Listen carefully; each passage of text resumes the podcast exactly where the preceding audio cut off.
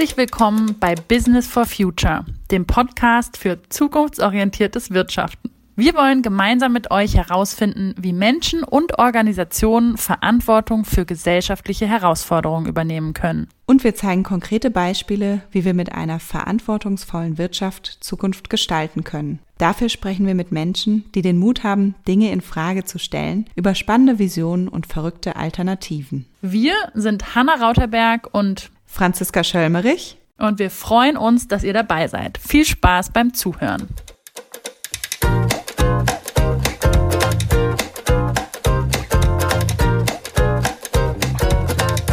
In dieser Folge wird es sehr ökonomisch. Wir sprechen darüber, wie Wirtschaft im Rahmen von sozialen und ökologischen Grenzen stattfinden kann, wann Wachstum sinnvoll sein kann, warum es aber nicht der Sinn eines Unternehmens sein sollte und welche Alternativen es dazu gibt. Es geht um plurale Ökonomik, also das Bestreben in der Ökonomie, eine größere Vielzahl an Perspektiven, Theorien und Modellen dahingehend zuzulassen, wie Wirtschaft gestaltet werden kann. Wir diskutieren, was am jetzigen Kurs verändert werden müsste, um angemessen auf die Klimakrise zu reagieren und wie Wirtschaft dazu beitragen kann, dass wir ein gutes Leben führen. Und zum Schluss träumen wir uns wie immer in eine wunderbare Zukunft. Heute sprechen wir mit Sarah Mewes. Sarah Mewes lebt und arbeitet als kritische Ökonomin mit dem Ziel, sozial-ökologisch zukunftsweisende Wirtschaftsformen stärker in die Gesellschaft zu verankern. Bereits im Studium hat sie sich stark gemacht für eine größere Vielfalt der Perspektiven in der Ökonomik und hat ähm, Ringvorlesungen zum Thema plurale Ökonomik organisiert. Und heute ist sie Mitgründerin von NELA, dem Next Economy Lab, die sich unter anderem zum Ziel gesetzt haben, Organisationen, die schon lange Pioniere im Bereich zukunftsorientiertes Wirtschaften sind, mit jüngeren Nachhaltigkeitsorganisationen in den Dialog zu bringen. In einem anderen Projekt begleitet sie zum Beispiel eine gerechte Transition der Automobilindustrie auf dem Weg in Richtung der Pariser Klimaziele im Auftrag der European Climate Initiative. Wir freuen uns sehr auf ihre Perspektiven und das Gespräch mit ihr. Wir sprechen mit ihr über ihren persönlichen Weg und im Anschluss darüber, welche Möglichkeiten es gibt für Unternehmen und für einzelne Personen, einen Beitrag zu einer zukunftsfähigen Wirtschaft zu leisten. Und damit herzlich willkommen, liebe Sarah. Hallo, schön hier zu sein. Wie geht's dir heute? Auch eigentlich ganz gut. Nach ein paar Startschwierigkeiten mit meinem kleinen Sohn in den Tag, der ist jetzt dreieinhalb Monate alt, ist eigentlich ganz gut. Er schläft jetzt und ist zufrieden. Und das erleichtert mich auch sehr. Sehr schön. Ja, dann nutzen wir mal direkt die kostbare Zeit, die du jetzt hast und sprechen mit dir. Du beschäftigst dich ja mit so Themen wie zukunftsfähiges Wirtschaften oder auch Wachstumsunabhängigkeit. Und bevor du uns genauer erklärst, was das eigentlich genau ist, sag doch mal, wie bist du überhaupt zu diesen Themen gekommen?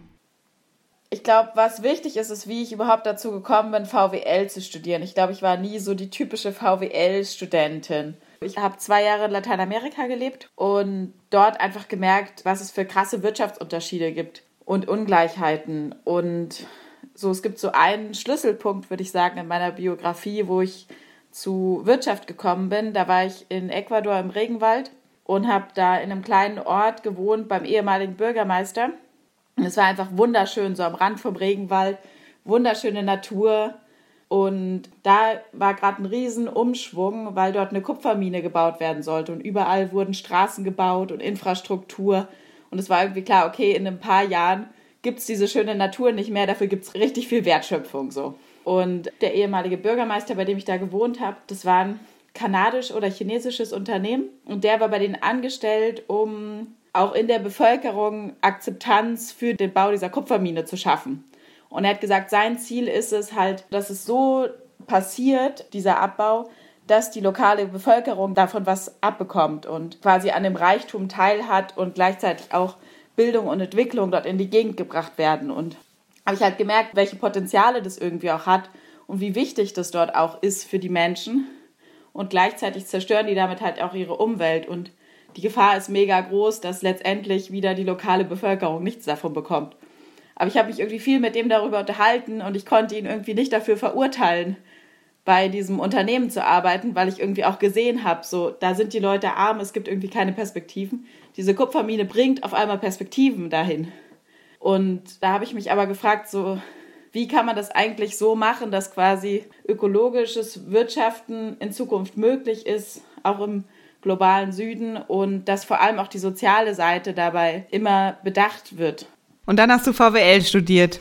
Dann habe ich halt beschlossen, VWL zu studieren, weil ich das Gefühl hatte, so ich möchte einfach verstehen, wieso unsere Wirtschaft gerade so tickt, wieso es irgendwie als Notwendigkeit betrachtet wird oder eine Notwendigkeit darstellt, dass wir den Regenwald abholzen, dass wir Kupferminen in total schöne Gebiete unserer Welt verpflanzen und damit irgendwie die Umwelt zerstören. Und da habe ich dann VWL studiert und habe ziemlich schnell gemerkt, so, es ist irgendwie spannend, aber auch sehr einseitig und vor allem verstehe ich überhaupt nichts über globale Wirtschaftszusammenhänge.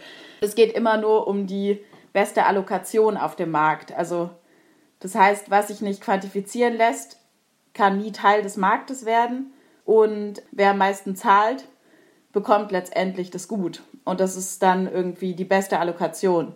Aber was ist mit denen, die nicht zahlen können? Was wäre dann für dich eine sinnvollere Definition? Ich würde sagen, dass es letztendlich in Wirtschaft auch um Bedarfsbefriedigung geht und Versorgungssicherheit von Menschen. So, das ist für mich Kernelement von Wirtschaft. Und natürlich hat das was mit Allokation zu tun, aber die Frage ist halt, ob Märkte wirklich immer eine effiziente Allokation bereitstellen können, wie das so gesagt wird. Da bin ich eben sehr skeptisch dem gegenüber. Und aus dieser Skepsis ist aber ja auch ganz viel Neues entstanden, wenn ich das richtig verstanden habe. Wie war denn dann dein weiterer Weg? Genau, ich habe dann im Studium begonnen, halt einfach zu schauen, was gibt es eigentlich noch für andere Ansätze. Und da habe ich mich angefangen mit auseinanderzusetzen und bin dann ziemlich schnell reingerutscht in den Arbeitskreis Plurale Ökonomik, der sich gerade neu gegründet hat, wo wir uns eben genau damit beschäftigt haben, was gibt es denn für alternative ökonomische Theorien und dann Ringvorlesungen dazu veranstaltet haben zu ähm, verschiedenen ökonomischen Schulen, Evolutionsökonomik, ökologische Ökonomik, Postwachstum, feministische Ökonomik, so um ein paar zu nennen. Und da bin ich dann auch darüber in das Netzwerk Plurale Ökonomik gekommen, was sich da deutschlandweit gegründet hat und was dafür einfach Lobbyarbeit quasi gemacht hat, dass die Lehre, die ökonomische Lehre an Hochschulen ein bisschen pluraler wird und andere Ansätze auch überhaupt noch Gehör finden. Und damit waren wir eigentlich auch relativ erfolgreich. Also es hat sich tatsächlich in den letzten Jahren einiges bewegt. Ich bin selber ziemlich äh, erstaunt darüber. Curricula haben sich verändert. Es gibt inzwischen, werden immer wieder Professuren für plurale Ökonomik ausgeschrieben.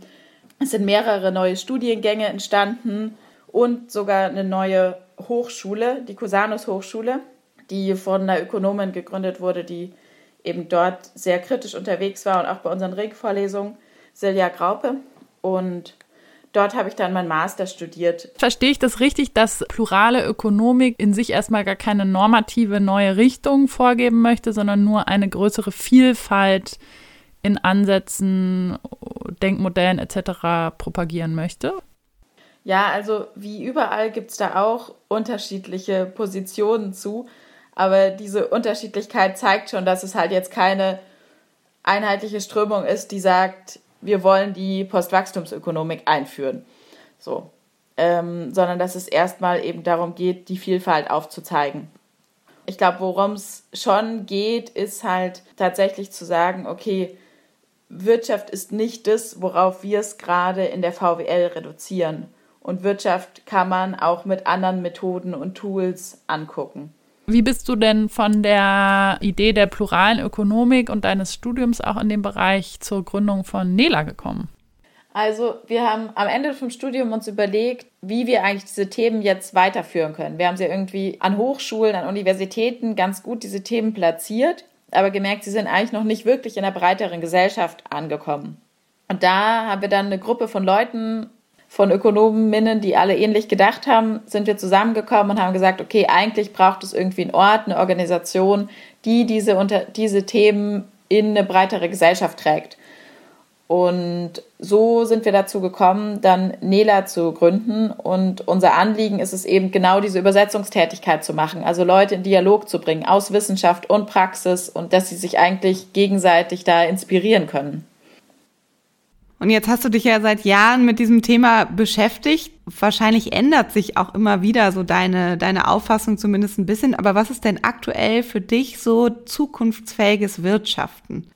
Ich glaube, das Wichtigste ist tatsächlich irgendwie zu schauen, wie kann Wirtschaften innerhalb sozialer und ökologischer Grenzen stattfinden.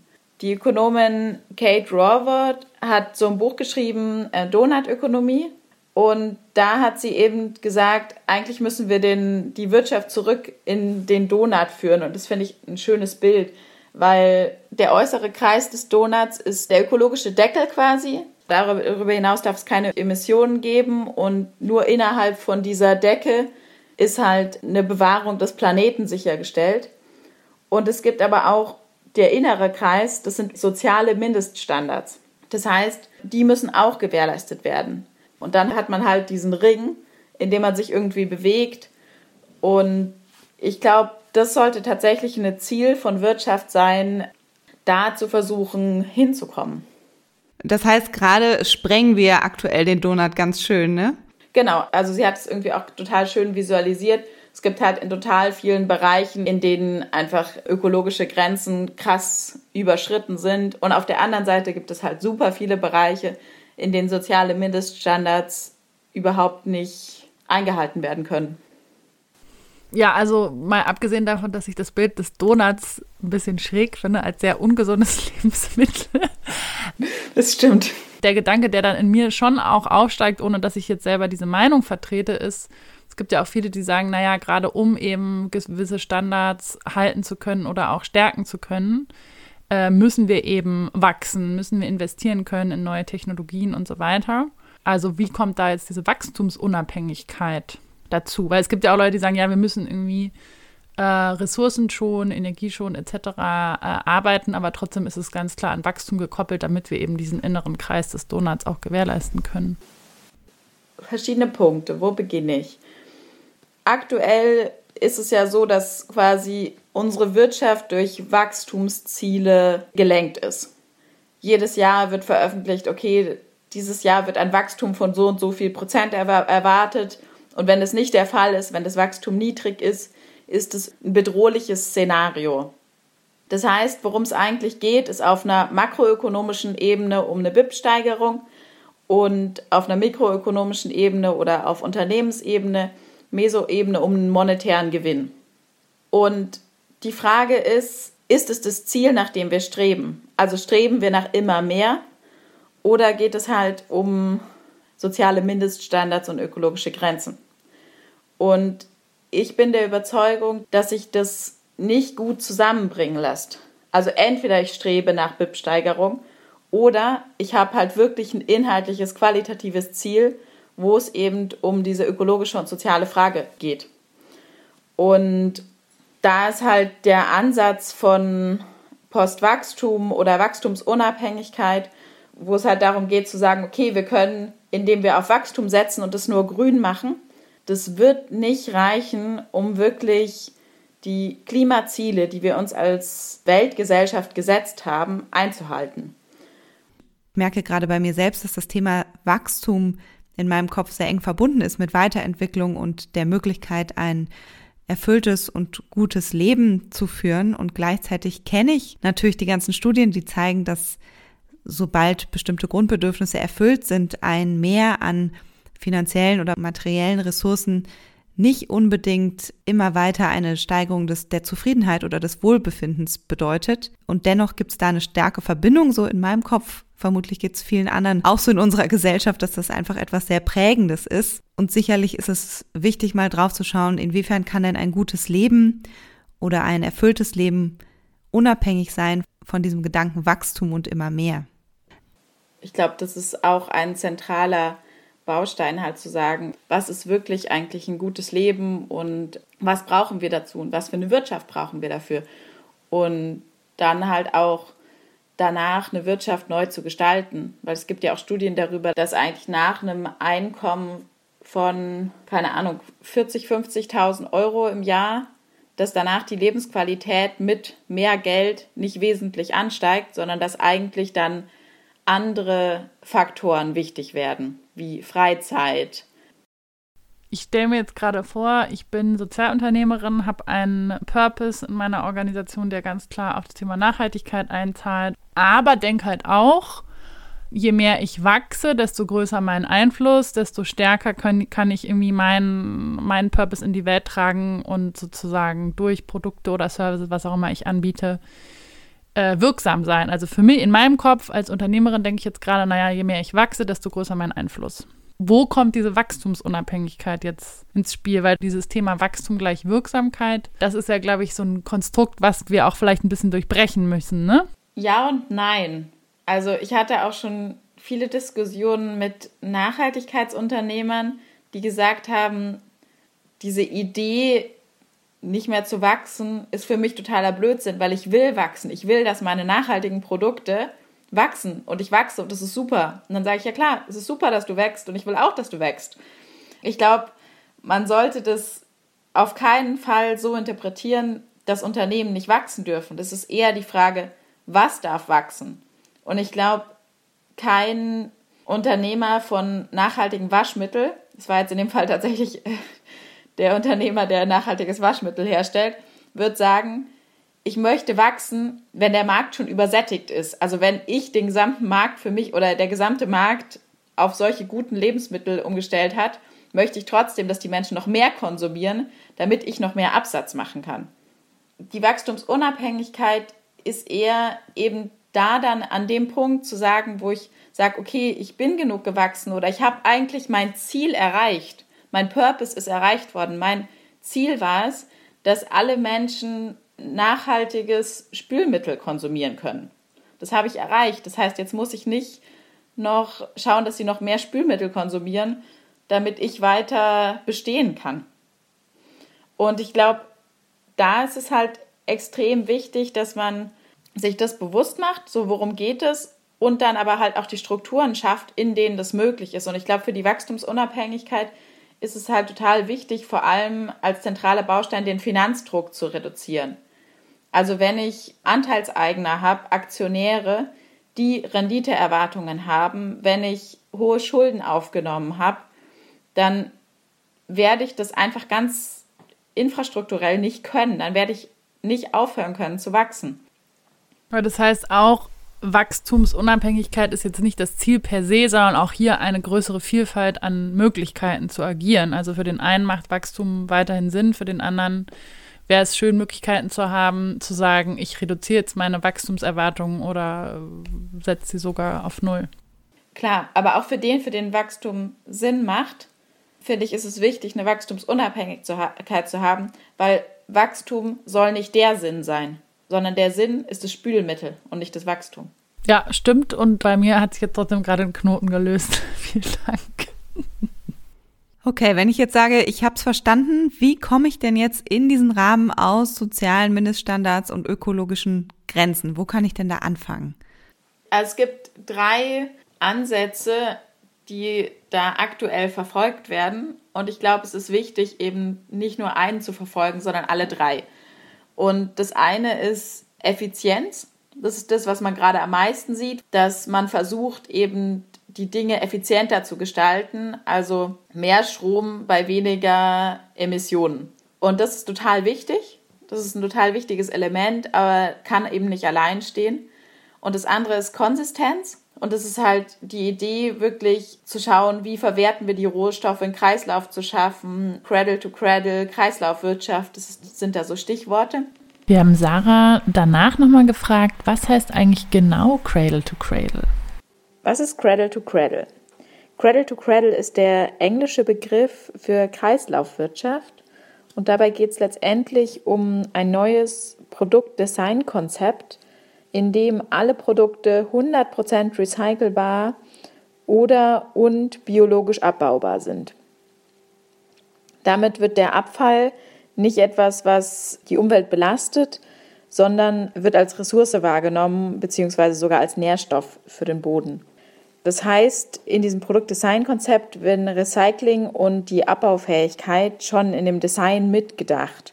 Und die Trennbarkeit der einzelnen Teile sichergestellt, aber auch klare Wege initiiert, was nach der Nutzungsphase mit dem Produkt geschieht. Das ist zum Beispiel ein großes Thema jetzt in der Umstellung der Automobilindustrie auf Elektromobilität. Wie kann ich eine Batterie, eine Elektrobatterie so herstellen, dass danach die einzelnen Teile recycelbar sind und wiederverwendbar sind als Batterie, weil nur so ist wirklich auch das Potenzial überhaupt erst gegeben, für eine ökologische Nachhaltigkeit, weil wenn ich die ganze Zeit in jedem Elektroauto wieder die Batterie danach entsorgen muss, dann ist das Auto halt einfach nicht ökologisch nachhaltig. Und der dritte Ansatz, den es aber da meiner Meinung nach auch noch für braucht, ist eben der Ansatz der Suffizienz. Also Effizienz, Konsistenz und als drittes Element Suffizienz. Und unter Suffizienz verstehen die meisten Leute immer, okay, wir müssen irgendwie äh, spartanisch leben und weniger konsumieren. Und das ist eben oft mit so auch vielen Ängsten belegt. Aber ich glaube, dass man Suffizienz eigentlich eher sehen sollte als die Dinge anders machen. Also wirklich auch eine Chance darin zu sehen, dass man irgendwie aus dieser Konsumgesellschaft aussteigt ein Stück weit und sich überlegt, wie kann ich eigentlich mein Leben anders gestalten. Und das kann ja auch mehr sein, zum Beispiel, dass ich sage, ich arbeite weniger, aber dafür habe ich dann mehr Zeitwohlstand. Ich habe einfach mehr Zeit, mit der ich schöne Dinge machen kann und das Leben genießen. Ist jetzt auch nicht, nicht unbedingt nur ein Verzicht. Ich habe den Eindruck, dass wir ja gerade zumindest teilweise gezwungenermaßen so eine Lektion in Suffizienz erlernen, weil viele Dinge, ähm, wie zum Beispiel Reisen, einfach nicht möglich sind aktuell in dem Ausmaß, in dem wir es sonst machen. Darin liegt auch eine große Chance eigentlich in dieser ganzen Pandemie, einfach sich darauf zu besinnen, mal innezuhalten und mal zu überlegen, was brauche ich eigentlich wirklich, um glücklich zu sein. Das spielt für mich auch mit diesem Wort Suffizienz eigentlich mit. Ja, voll. Das stimmt. Also, wenn man das als Chance ergreifen kann, jetzt diese Zeit, dann ist das super. Allerdings, ich glaube, viele Menschen leiden da einfach auch nur drunter und das birgt für mich auch eine gewisse Gefahr danach zu sagen, oh, endlich kann ich wieder zurück zum alten Lebensstil. Und jetzt habe ich gemerkt, so Suffizienz ist nichts für mich, weil ich saß die ganze Zeit zu Hause und war allein und einsam. Aber das ist ja nicht die Idee dahinter. Also darum bin ich da ein bisschen vorsichtig, wenn man sagt, okay, wie kann man denn für Wachstumsunabhängigkeit sein, wenn aktuell wie unsere Ökonomie beschaffen ist, wenn es kein Wachstum gibt, kommt es zu Krisen. Also ich bin ja nicht dafür, dass irgendwie wir in einem permanenten Krisenmodus sind. Und darum müssen halt grundlegend Weichenstellungen neu, neu gestellt werden, glaube ich. Ich habe den Eindruck, wir haben jetzt so ein paar der grundlegenden Begriffe geklärt und hoffentlich etwas mehr Verständnis und Klarheit geschaffen. Was mich jetzt interessiert, was sind denn so erste Schritte für Organisationen, die sich vielleicht auch noch gar nicht so viel mit dem Thema auseinandergesetzt haben, die aber jetzt gerade merken, okay, wenn wir in die Zukunft blicken, ja, merken wir die Konsequenzen, die unser Handeln hat auf gesellschaftlicher und auf ökologischer Ebene, die sind eigentlich nicht mehr zu vertreten und wir wollen was ändern. Was wäre dein Rat oder deine Empfehlung für Unternehmen? Wo könnten die ansetzen? So wie ich das angehen würde, ist tatsächlich mit dem Unternehmen zusammen und zwar nicht nur mit den Führungskräften, eine Nachhaltigkeitsvision herauszuarbeiten, weil ich das Gefühl habe, es ist total wichtig, da auf dem Weg alle mitzunehmen. Also ich habe viel zu tun auch mit Nachhaltigkeitsunternehmen und ganz viele strugglen damit, dass halt in der Führung ganz hohe Ideale sind, aber die eigentlich nicht wirklich in der Mitarbeiterschaft verankert sind. Und ich glaube, dass ein Unternehmen so richtig Potenziale entfalten kann, ähm, dafür braucht es das eigentlich, dass alle Mitarbeiterinnen in dem Unternehmen da eine Idee von haben und wissen, wo wollen wir eigentlich hin. Kannst du zum Beispiel sagen, für so eine Nachhaltigkeitsvision, wie, wie könnte die zum Beispiel aussehen? Also erstmal würde ich, die, würde ich tatsächlich sagen, das Unternehmen sollte sich irgendwo verorten. Wo stehen wir eigentlich in der Nachhaltigkeitstransformation? Welchen Beitrag leisten wir da? Da kann man den Donut zum Beispiel auch ganz gut als Tool einfach anwenden. Und dann schauen, was ist eigentlich der Spot und den Beitrag, den wir leisten wollen und vielleicht das Produkt, was wir wirklich, womit wir wirklich einen Wandel machen. Und dann aber auch zu schauen, wie sind wir nach innen organisiert, was ist, was gibt uns da, was stärkt uns da im sozialen Miteinander? Und wie sind wir ökologisch aufgestellt, da auch ähm, zu überlegen, wo wollen, wo wollen wir da eigentlich hin zukünftig, was können wir uns da für Ziele setzen, ähm, was Ressourcenverbrauch bet betrifft und so. Und macht es an der Stelle Sinn, auch über andere Rechtsformen nachzudenken? Also ich glaube tatsächlich, dass andere Rechtskonstruktionen von Unternehmen da oft Abhilfe schaffen können. Ich glaube tatsächlich, dass eine klassische Genossenschaft ein guter Anfang ist oder ein Modell, wo ich relativ viel Potenzial sehe, eine starke Wachstumsunabhängigkeit zu schaffen, ist das CSA-Modell, auf Deutsch solidarische Landwirtschaft, wo es eben darum geht, eine Produzenten-Konsumenten-Gemeinschaft zu bilden, in der das Risiko geteilt wird. Das heißt, die Produzenten rechnen sich im Vorhinein aus, wie viel Geld brauche ich, um gut leben zu können und bekommen das Geld dafür von den Konsumenten und verpflichten sich dafür, den Konsumenten einen Anteil von dem zu geben, was sie erwirtschaften. Aber das Risiko, dass sie eben nicht so viel erwirtschaften, dass sich die Preise verändern, dass der Preis einstürzt, dass der Preis in die Höhe geht, das wird letztendlich von der Konsumentengemeinschaft mitgetragen. Und das wird in Deutschland immer mehr umgesetzt und dadurch ist es halt wieder möglich, kleinteilige ökologische Landwirtschaft in Deutschland zu machen. Und es gibt jetzt eben den Ansatz von CSX, wo es eben die Frage ist, kann man dieses Prinzip auch auf andere Bereiche der Ökonomie übertragen? Und wo würde das auch Sinn machen? Zum Beispiel in Strukturwandelgebieten, um da wieder ja, neue ökonomische Initiativen zu stärken. Und es gibt schon so ein paar Sachen, wo es eben jetzt nicht diese ökologische Landwirtschaft ist. Es gibt zum Beispiel Taikai Coffee, die machen das mit Kaffeeexport aus Mexiko, glaube ich, wo man eben sich auch in Konsumentengemeinschaften zusammenschließt und dann seinen Segelkaffee aus Mexiko bezieht. Genau, aber die Frage, kann das auch noch in anderen Bereichen gehen? Und da bin ich sehr gespannt, was dabei rauskommt. Und sag mal, wofür steht CSX? Ah, CSA steht für Corporate Social Agriculture. Und CSX steht für Corporate Social irgendwas. Also X. Ach so, weil es dann um, um die Übertragung auf andere Bereiche geht. Genau. Dann lass uns doch noch mal so ein bisschen spezifischer gucken auf einzelne Personen. Wenn ich jetzt als einzelne Person das alles höre und denke, ja cool, macht total Sinn, was kann ich ab morgen anders machen? Wie kann ich als einzelner Mensch dazu beitragen, dass wir mehr in Richtung Inneres des Donuts, in Richtung Wachstumsunabhängigkeit oder krisenfesteres Wirtschaften kommen? Ja, es gibt ja immer so tausend Sachen, die da gesagt werden, so wie mit dem Fahrrad zur Arbeit fahren, nicht fliegen, Fairtrade, Bio konsumieren, regionale Sachen konsumieren, reparieren. Was vielleicht man noch dazu stellen könnte, was ich irgendwie jetzt gerade in der Corona-Krise auch immer spannend finde, ist mal zu gucken, was ist eigentlich der ökologische Fußabdruck des Internets. Also, weil das Internet schon vor der Corona-Pandemie fast 4% der globalen Treibhausgasemissionen ausgemacht hat. Und zum Beispiel, wir telefonieren jetzt per Videotelefonie und während einer Stunde Videotelefonie werden 150 bis 1000 Gramm Kohlendioxid ausgestoßen und zwei bis zwölf Liter Wasser verbraucht. Und wenn man zum Beispiel auf das Video verzichtet, was wir jetzt nicht machen, kann man über 96 Prozent sparen. Aber trotzdem, wenn man sich das anguckt, so Videotelefonie hat den absoluten Boom in Corona-Zeiten und trotzdem gibt es einen Rekordrückgang des CO2-Ausstoßes. Das heißt, hier wird irgendwie wieder gut sichtbar, dass letztendlich der individuelle Beitrag doch relativ marginal ist. Ich habe das Gefühl, eigentlich braucht es halt strukturelle Änderungen der Rahmenbedingungen. Und was man halt als Individuum vor allem machen kann, glaube ich, ist einfach so sein Mindset zu überdenken. So, was mache ich einfach natürlich, weil ich irgendwie Teil dieser Konsumgesellschaft bin und an welcher Stelle kann ich irgendwie anders handeln und da vielleicht auch ein Vorbild für jemanden sein oder jemanden anders anstoßen, anders zu handeln. Und mir ist es voll wichtig, nicht das Individuum irgendwie mit Verantwortung zu überlasten. Ja, was das für mich halt heißt, dass man sich als Individuum einfach dafür einsetzen kann, dass auf struktureller Ebene sich auch was ändert. Klar, darin sehe ich halt das Potenzial, wenn man sein eigenes Mindset überdenkt, weil letztendlich geht es halt um kulturellen Wandel, der auch ermöglicht, dass halt sowas politisch eine politische Legitimation findet.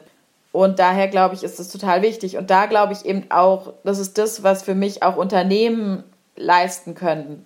Und vielleicht auch noch teilweise besser als, als Individuen, halt wirklich Dinge anders zu machen. Und dadurch zu zeigen, okay, man kann es auch anders machen. Also so Lebensmittelrettung oder so ist da irgendwie ein gutes Beispiel, finde ich. Ja, und gleichzeitig finde ich, macht dieses Beispiel mit der Videotelefonie auch total deutlich, dass es keine einfachen Antworten gibt, ne? sondern dass es eigentlich immer Spannungsfelder sind, weil klar könnte man sagen, okay, wir steigen jetzt nur noch auf Telefon um, gleichzeitig, wenn man jetzt diese innere Dimension sich des Donuts anguckt, ne, ist, glaube ich, emotionaler Austausch, Menschen sehen, ganzheitlicher Wahrnehmen, ist ja eh schon zweidimensional, ist halt zentraler Bestandteil einer guten Lebensqualität. Und deshalb, ja, glaube ich, müssen wir das auch aushalten, dass es immer eher um so ein Austarieren geht und nicht keine einfachen Antworten gibt, so wie zu sagen, okay, wir telefonieren jetzt nur noch. Ne? Damit kommen wir zu unserer letzten Frage. Was ist denn deine Utopie für unsere Welt? Ich glaube, was ich ja, mir vor allem wünsche, ist, dass die Menschheit in dieser Zukunft einen Weg gefunden hat, gemeinsam mit der Klimakrise umzugehen und dass es in der Wirtschaft nicht mehr nur um Gewinnmaximierung geht, sondern das Wohlergehen von Mensch und Natur im Mittelpunkt steht und auch das von allen Menschen und nicht nur von einer Elite.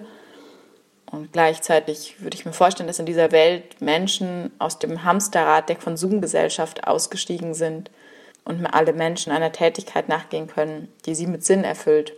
Und ja, vielleicht noch eine Welt, in der Interaktion zwischen Menschen auf Basis von gegenseitiger Unterstützung, Wohlwollen und Kooperation geschieht und nicht Konkurrenz und Ausbeutungsverhältnisse. Und ja, auch eine Welt, in der Menschen mehr Zeit haben und dass Menschen oft gegenwärtiger leben können und sehen, was eigentlich ja, der Augenblick für eine Schönheit bietet. Aber bei aller Utopie ist es mir irgendwie wichtig zu erwähnen, dass für mich die Utopie immer kein Ende der Geschichte darstellt, sondern eigentlich jede Utopie der Anfang für eine neue Utopie ist. Ich finde, Eduardo Galliano hat das mal ganz schön in Worte gefasst. Der sagt, die Utopie, sie steht am Horizont. Ich bewege mich zwei Schritte auf sie zu und sie entfernt sich um zwei Schritte. Ich gehe weitere zehn Schritte und sie entfernt sich um zehn Schritte. Wofür ist sie also da, die Utopie? Dafür ist sie da, um zu gehen, Wow, was für tolle Worte zum Abschluss, die mich auf jeden Fall motivieren, die nächsten Schritte zu gehen. Vielen Dank, Sarah, für dieses wunderbare Gespräch. Äh, ja, gerne. Liebe Franzi, was hast du mitgenommen aus dieser Folge? Ja, das erste, was ich mitgenommen habe, ist nochmal das Modell der Donutökonomie. Ich finde, obwohl der Name vielleicht ein bisschen schräg erscheint, ist das irgendwie ein sehr einfaches und einleuchtendes Modell, was man sehr gut nutzen kann, um so sich an dieses Thema heranzuwagen. Und ich habe jetzt gesehen, gerade kürzlich, dass tatsächlich die Stadt Amsterdam sich dazu verpflichtet hat, dieses Modell zu nutzen. Die haben Ziele definiert auf globaler und auch auf lokaler Ebene was einerseits natürlich die sozialen Mindeststandards und dann auch die ökologischen Grenzen betrifft und haben dann eine sehr klare Agenda formuliert für die nächsten paar Jahre. Das ist auch alles transparent einsehbar. Den Link posten wir gerne in die Shownotes. Und ich finde es einfach ein, einen guten Ansatzpunkt, wenn man jetzt gerade so überlegt, okay, wo könnte ich denn anfangen, kann man sich sehr schön an diesem Donut orientieren.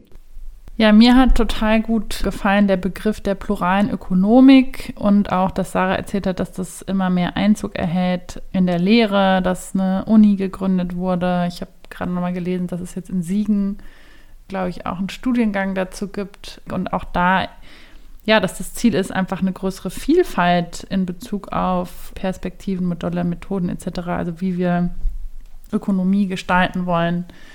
Und das hat mich auf jeden Fall sehr angesprochen.